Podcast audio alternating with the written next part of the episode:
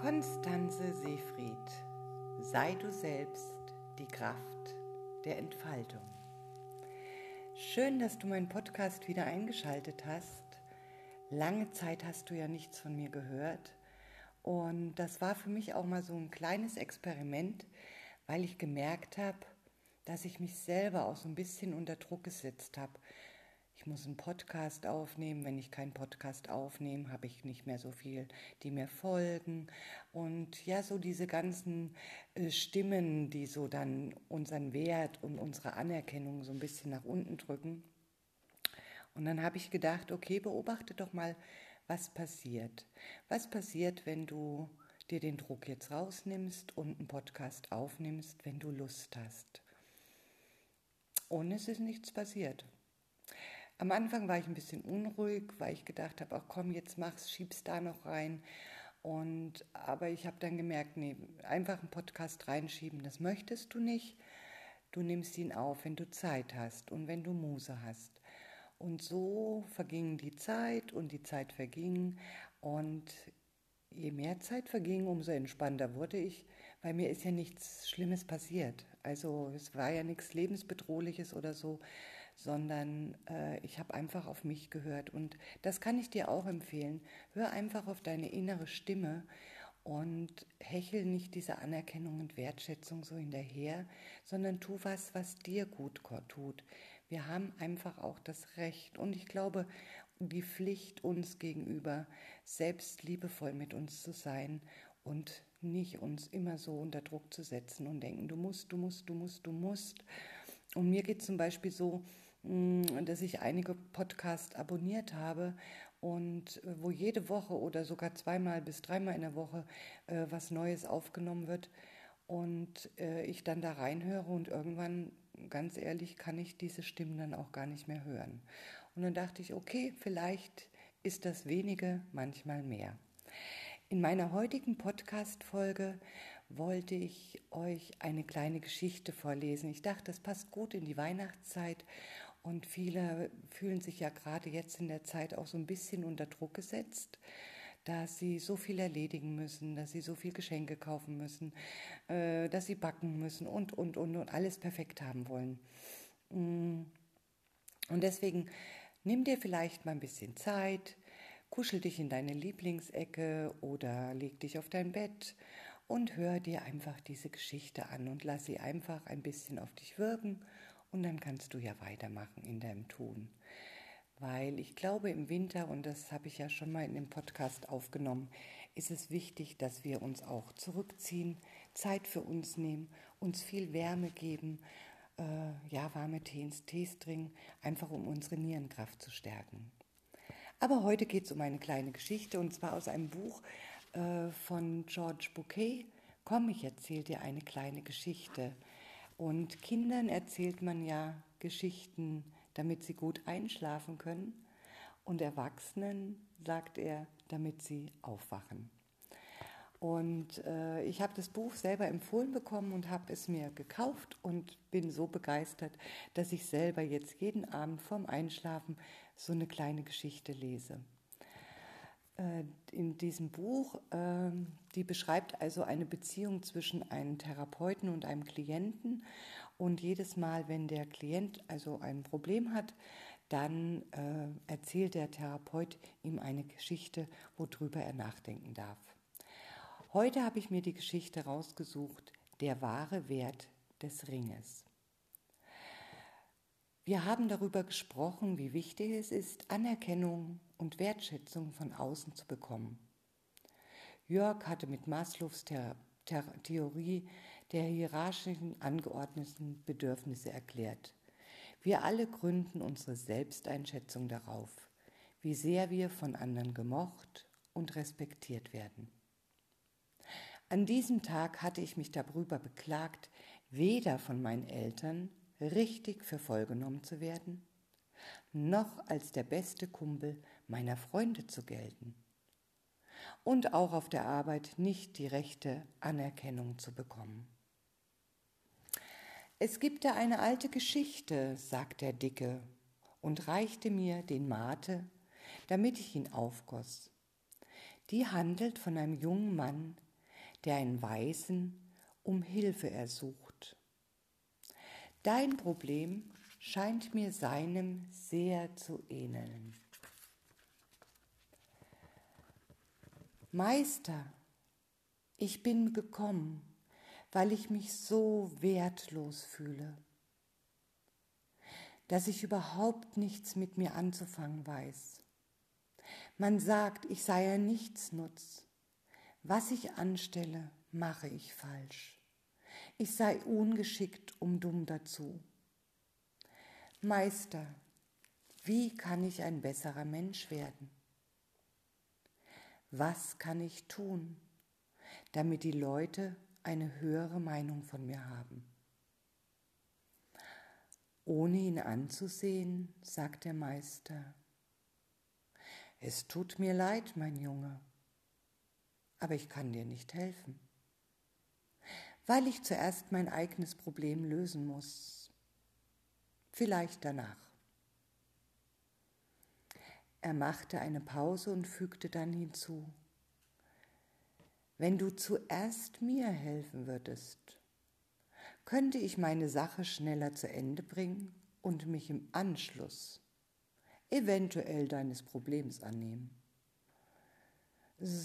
Sehr gerne, Meister, stotterte der junge Mann und spürte wieder, wie er wieder einmal zurückgesetzt und seine Bedürfnisse hinten angestellt wurden. Also gut, fuhr der Meister fort. Er zog einen kleinen Ring vom Finger seiner linken Hand und gab ihm dem Jungen und sagte, Nimm das Pferd, das draußen bereitsteht, und reite zum Markt. Ich muss diesen Ring verkaufen, weil ich eine Schuld zu begleichen habe. Du musst unbedingt den bestmöglichen Preis dafür erzielen und verkauf ihn auf keinen Fall für weniger als ein Goldstück. Geh und kehr so rasch wie möglich mit dem Goldstück zurück. Der Junge nahm den Ring und machte sich auf den Weg. Kaum auf dem Markt angekommen, pries er ihn den Händlern an, die ihn mit einigem Interesse begutachteten, bis der Junge den verlangten Preis nannte. Als er das Goldstück ins Spiel brachte, lachten einige.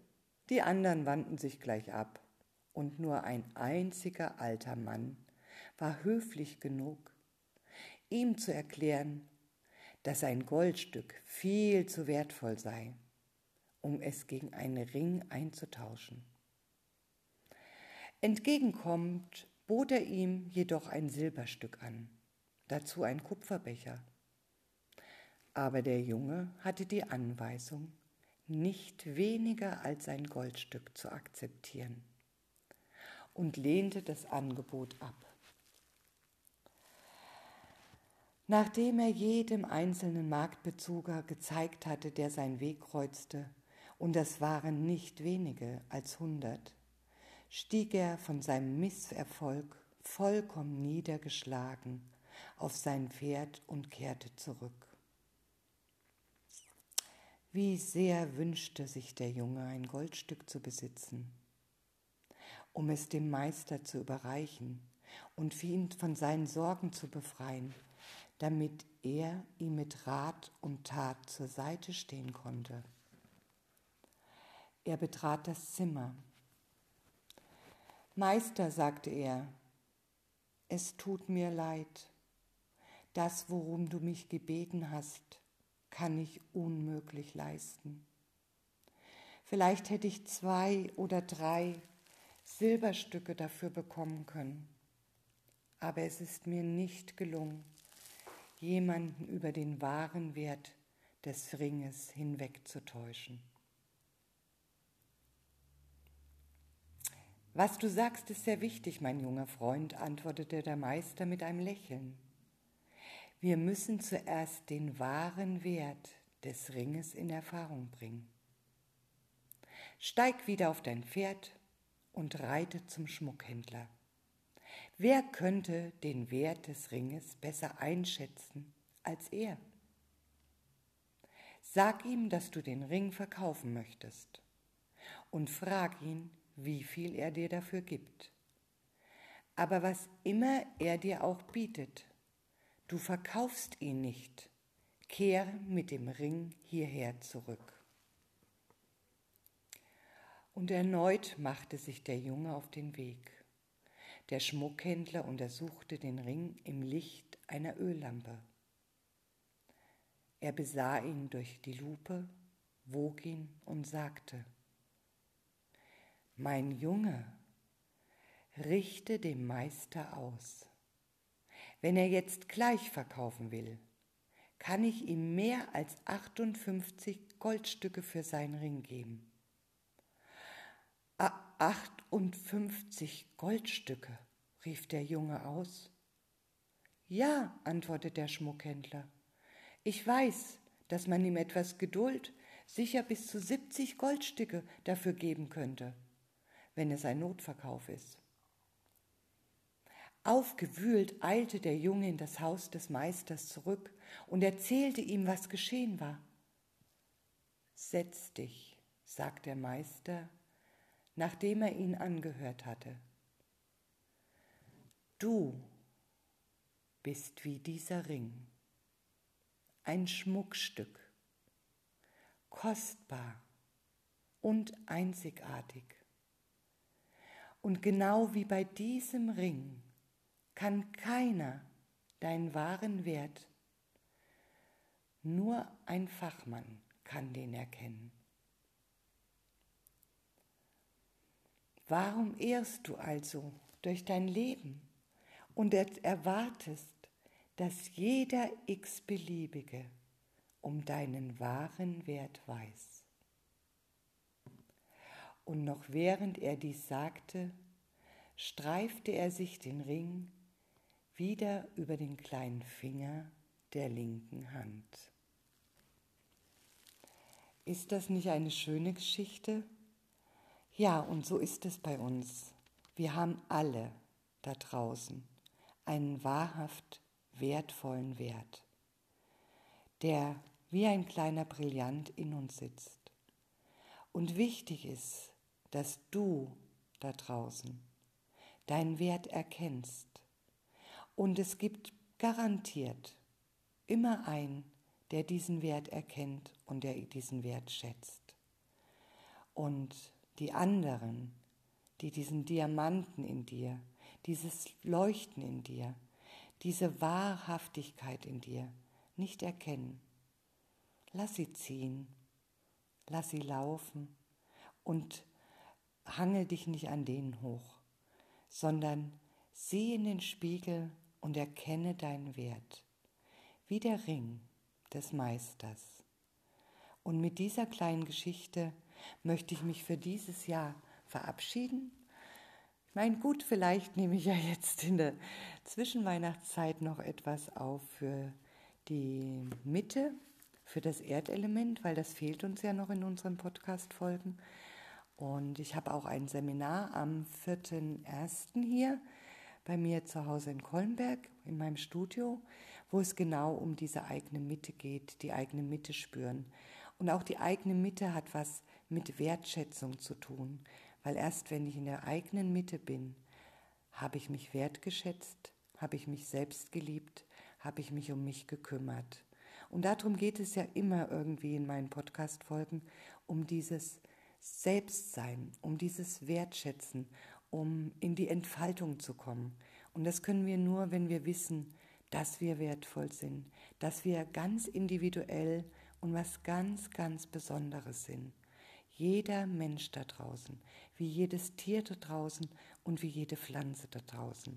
Und es gilt, alles zu schützen, die Natur zu schützen, die Tiere zu schützen und uns zu schützen vor Menschen, die uns nicht gut tun. Und in diesem Sinne wünsche ich euch allen eine wunderschöne Weihnachtszeit mit vielen, vielen guten Gesprächen, mit viel Freude, mit viel Lachen und am besten natürlich mit Kinderlachen.